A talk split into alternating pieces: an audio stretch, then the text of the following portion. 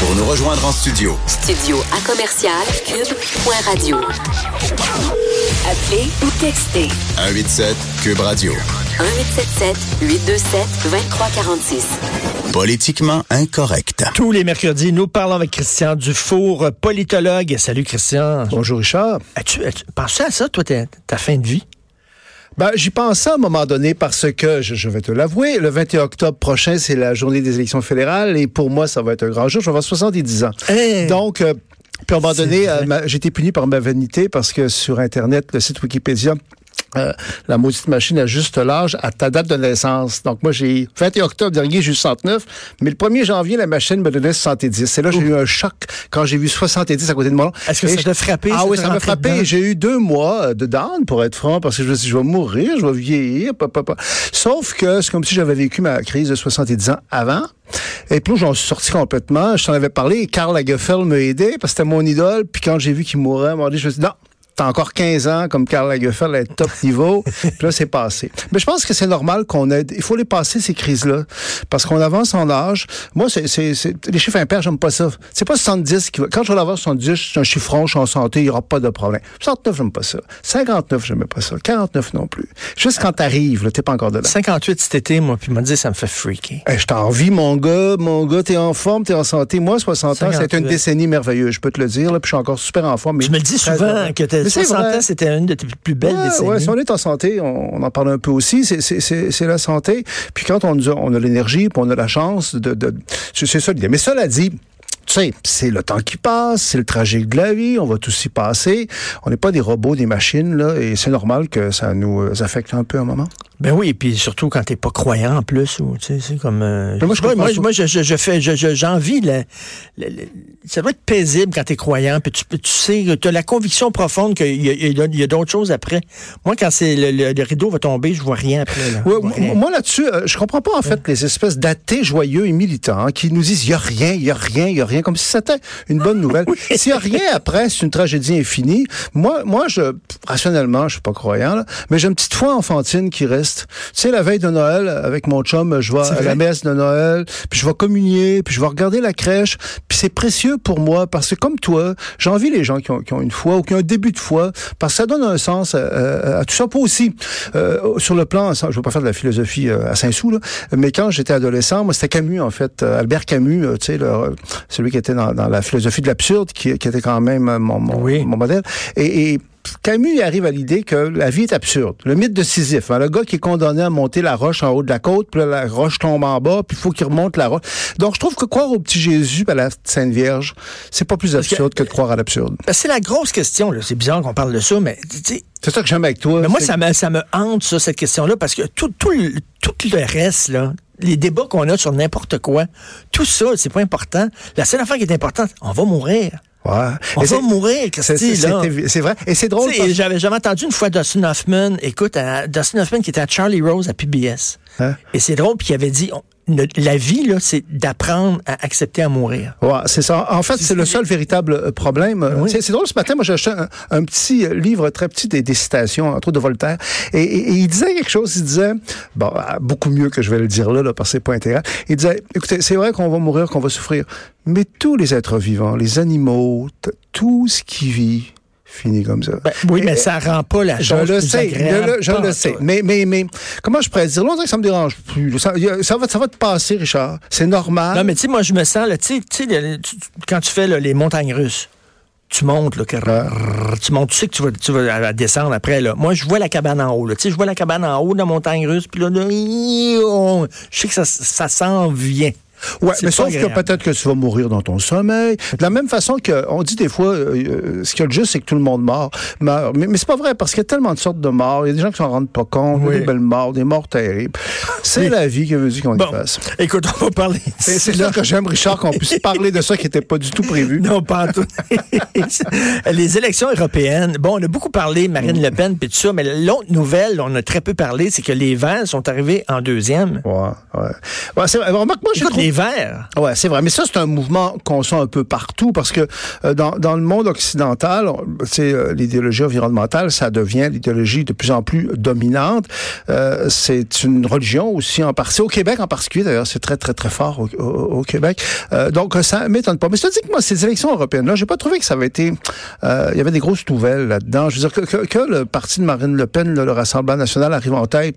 Bah, pas beaucoup en tête, on m'arrive en tête. C'était pas une grosse nouvelle, je trouvais. Ah non? Euh, non, moi, j'ai pas trouvé parce que ça fait un petit moment que fondamentalement, c'est le parti euh, pratiquement le premier des Français. Euh, mais il monte pas à ce point-là. Puis, je trouve l'Europe, ça va pas bien. La semaine passée, j'ai acheté le Point, tu sais, l'hebdomadaire Le Point, hein, qui est Oui. vraiment le meilleur hebdomadaire, je trouve, en France. Et, et puis, c'était vraiment tout le thème, c'était l'Europe, où s'en va l'Europe, l'Europe, l'Europe. Donc, il y avait beaucoup, beaucoup de textes, puis de réflexion, puis de, de, de- d'élaboration, puis de rationalisation. Tu sais comment sont les Français. Mais, mais après avoir lu ça, j'étais pas plus avancé. Je me disais, au fond, les, les Européens, l'Europe, ils sont en, en déclin. Là. Parce que euh, l'Europe, l'Europe, c'est une idée. C'est une idée. C'est une sauf que- civilisation aussi, c'est ça. Oui, mais en même temps, l'Italie, c'est pas la France. La France, c'est pas la Belgique. La Belgique, c'est pas la Suisse. C'est comme, euh, il essaie, de les mettre tout ensemble sous un, sous un label. Ouais, c'est ça. Je pense Mais que le temps de, le, le- grand temps de l'Europe est passé. Euh, Mais il y a, des gens qui essaient de défendre. hein, Bernard-Henri Lévy, là, il a Ah, écrit une pièce parle-moi de... pas de lui, là. il a écrit- Parle-moi il a- pas de lui. Il a écrit une pièce de théâtre qu'il joue, qu'il joue un peu partout à travers le monde, oui, je le sais, je le sais, je le sais. qui défend l'Europe. Et lui, il, il- il se définit comme étant un francophone européen. Hein. Euh, ces gens-là ne prononcent plus jamais le mot français. Euh, ils sont, il- un moment dans l'émission, on n'est pas couché de Ruquier, là, il était là, en plein cœur de la crise des Gilets jaunes, alors que ça allait mal, mal. C'était pas une fois il a prononcé le mot France. Moi, moi, ça m'a beaucoup euh, choqué. Bernard-Henri Lévy, on pourrait parler de son intervention en Libye. Hein. C'est l'espèce de, de fiasco en Libye qui est terrible aujourd'hui. Il y a une grosse responsabilité là-dedans, parce que c'est lui qui a convaincu Sarkozy, qui avait convaincu les autres d'intervenir en Libye. Puis Kadhafi, là, évidemment, c'était pas un ange, c'était un tueur aussi, mais euh, c'était quasiment mieux avant, quand Kadhafi était là, qu'aujourd'hui. ces pays-là, euh, ils ont besoin comme d'un couvercle sur la marmite. Ah ouais. Puis quand, tu des fois, oui, c'est des, c'est des dictateurs, mais des fois, les- ça prend quelqu'un qui utilise la manière forte. Parce que tes enlèves, là, comme- euh, c'est arrivé euh, avec Saddam Hussein, quand il est parti, c'était le foutu bordel. C'est bien beau les intellectuels français, là, ça on va parler de ça, là, euh, qui font la morale à tout le monde, puis qui interviennent partout, mais ils peuvent faire beaucoup de mal. Il y a une, il y a une émission de radio, en fait, que j'ai écoutée il y a pas longtemps, qui était face de télé, avec euh, Thierry Ardisson, euh, où Bernard-Henri Lévy était là. Puis euh, Natacha Polony, euh, une chroniqueuse française qui, qui est quand même très intéressante, lui a dit, écoutez, est-ce que vous n'avez pas des remords des fois quand vous voyez ce qui se passe en Libye, là, dans compte de l'influence que vous avez eue? Évidemment, Bernard-Henri Lévy, comme tous les intellectuels français, il n'y en a jamais un qui va admettre qu'il a pu se tromper, là, que ça soit, je sais pas, Michel Onfray, même Zemmour, ils ont toujours Oui. raison. Donc, Oui. il a dit non, non, non, c'était pire à l'époque, à, à l'époque de, de Kadhafi. Et là, il y avait une autre chroniqueuse qui, qui avait l'air d'origine maghrébine qui a dit, écoute, on a reçu la semaine passée quelqu'un euh, qui venait du Mali, qui a été retenu en esclavage deux ans en Libye. Puis il nous a exprimé comment c'était. Puis là, elle a regardé Bernard-Henri Lévy. Puis tu connais Bernard-Henri Lévy qui a toujours une chemise blanche. Hein. Il était, on voyait juste face à face. Elle lui a dit, Monsieur Lévy, vous portez peut-être des chemises blanches, mais vous avez les mains sales. Elle lui a dit ça, Richard, c'est un moment. Jésus se l'ait fait dire une fois dans sa vie. Dans les dents. Dans les dents, vous avez les mains sales. Parce que lui a foutu le bordel. C'est évident qu'il y a une responsabilité là-dedans, mais aucune assumption de responsabilité. Assumption, euh, t'a- t'assumes pas la responsabilité du tout. Puis comme tu le dis, là, il fait le tour de l'Europe avec une, une, une tour. Il y a une partie des élites françaises qui sont imbuvables. C'est rendu une star aux États-Unis. Non, non, une star aux États-Unis. moi, je pense qu'il y a une partie des élites françaises qui sont dénationalisées totalement, euh, qui se préoccupent plus de la France, en fait. Ils sont dans une espèce de vision idéaliste de l'Europe. Il y a juste les Français qui sont de même, d'ailleurs. Parce que les autres pays sont plus restés euh, des Italiens, des Allemands, Mais- tout ça. Mais en France, la France se prend un peu pour le monde, des fois. C'est, l'espèce de leur vision universaliste liée à la Révolution française. C'est comme si on, on a honte un peu de- du pays français, des vrais Français, on a honte de ça. Mais écoute, pour, pour revenir à la, bon, la victoire de Marine Le Pen, il y a des gens qui disent c'est le bon la, la- la nation qu'on a voulu euh, qu'on a voulu tuer, qu'on a voulu nier, etc., qui revient chasser le naturel, il revient au galop. Euh, qu'il y a beaucoup de Français qui disent on est tanné que ce soit des bureaucrates à Bruxelles, Ah ouais. déconnectés de tout, qui prennent des décisions qui ont un impact direct sur nos vies. Donc, on a donné une partie de notre souveraineté à Bruxelles, à l'Europe. On veut la reprendre. On veut reprendre tous nos pouvoirs. Il y, a, il y a un peu ça, là. dans- Ouais, c'est ça. C'est, le quelque part. Ouais, c'est ça, le Brexit, il y, a, il y a aussi ça. Mais en France, il y a un côté particulier, je trouve. Il y a une espèce de diabolisation indigne de ce que représente le Rassemblement national. Euh, c'est comme si le peuple français, là, euh, le vrai, les vrais Français de souche, les anciens sont colons. On a honte euh, de ça. On trouve que c'est quasiment des fascistes euh, potentiellement. Puis Marine Le Pen, euh, en fait, incarne ça. Puis c'est injuste, je trouve, c'est malsain. Au Québec, c'est moins comme ça. Tu- toi, tu sais, Richard, tu es quand même dans le débat public, puis tu peux être controversé. Tu sais comment c'est. Mais c'est pas comme en France. En France, là, euh, tout ce qui tourne autour du Rassemblement national, puis c'est quand même le premier parti français, là. C'est le parti pour qui votent spontanément plus les, Fr- les Français. C'est quasiment des nazis. C'est comme des, des fascistes. Et ça, je trouve ça terrible. Cela dit, moi, j'avais une sympathie pour Marine Le Pen euh, parce que je trouvais que c'était une femme courageuse. Puis c'était exagéré les attaques contre elle, là, les espèces d'amalgames. Puis bon, Euh, sauf que lors de la dernière campagne électorale Ah, non, non, française, pris- débat, là, c'était Mais ça- moi, hon- honnêtement, tu sais, Elle était agressive. parce qu'elle elle était hargneuse. Et, et moi, j'ai- j'ai vraiment, j'ai déchanté parce que je me suis dit, je comprends son point, là, mais la France, c'est quand même pas un pays hargneux à ce point-là. C'est ça qui est. Tu comprends Oui, ce que je veux dire? oui, oui. Euh, Et- Mais tu sais, tu dis, euh, on a honte des Français. Rappelle-toi le, le magnifique film Amélie Poulain. Euh, quand quand c'est sorti, Amélie Poulain, c'était une ode à la France d'avant, la France, à la France de Prévert, à la France de La Carnet, douce à la, France. Fran- la belle France. Ouais, puis hein. Puis là, ça a passé pour un film fasciste, un film rétrograde. Est-ce que les gens ont le droit de, est-ce que les gens ont le droit d'avoir une nostalgie pour une certaine époque qui était plus douce, où euh, il y avait plus une cohésion sociale, il y avait, je sais pas. Ben, c'est sûr qu'on a le droit. droit? C'est vrai que c'était euh, plus doux avant. C'est tout le débat entre le conservatisme puis le progressisme. Euh, moi, est-ce qu'il y a des gens qui aimeraient euh, conduire une auto qui aurait juste une pédale à gaz puis pas de pédale de frein? Il n'y a pas grand monde. hein. Je pense dans une société, il faut du progrès, mais il faut du conservatisme. Il faut les deux. C'est pour ça qu'au Québec, d'ailleurs, les élites qui sont en général progressistes devraient regarder un peu moins de haut le peuple qui l'est moins.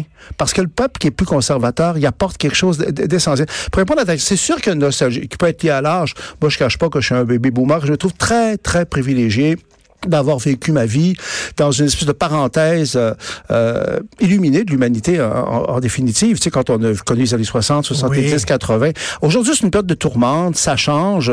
Euh, c'est- objectivement plus plus difficile. Mais, mais le progressisme sans limite, c'est de la folie. C'est- du délire, là. Ben, mais- mais- mais on le voit, là, à un moment donné, puis on tente de. Tu sais, c'est jamais assez vite. Puis puis le peuple ordinaire, là, on leur demande de, de changer de, des choses fondamentales. là, Tu sais, il n'y a plus de père, il n'y a plus de mère, c'est parent un, parent deux. Tu sais, c'est où euh, ta fille devient ton fils. Tu sais, c'est difficile. à- Tu sais, c'est- ça prend un certain temps pour absorber le choc. Ben, c'est pas juste absorber, c'est comme on dit, c'est du délire et, et- et ça va trop loin, c'est malsain et, et c'est ce qui crée des phénomènes comme Trump. En fait, il y a comme une espèce de tendance à ce que euh, on ait des sociétés qui sont déstructurées. Euh, on peut comprendre parce que quand euh, autrefois, je veux dire, euh, les- il y avait les, les pays d'Europe de l'Est, de l'Ouest, pardon, puis l'Amérique du Nord qui s'en sortaient, tout le reste de la planète, ça faisait bien pitié. Bon, aujourd'hui, à- beaucoup beaucoup de pays sont dans la danse. Les anciens pays privilégiés occidentaux comme les nôtres sont plus sur la défensive, euh, touchant. Mais c'est comme s'il y a des gens qui perdent des pédales. Et surtout au Québec, parce qu'au Québec, on- moi je peux être très critique du Québec, mais une, une des grandes forces de cette société-là, c'est le bon sens. Que tu exprimes toi d'ailleurs euh, souvent, je trouve, Euh, un, bon sens. Puis des fois tu te dis le bon sens c'est plus là.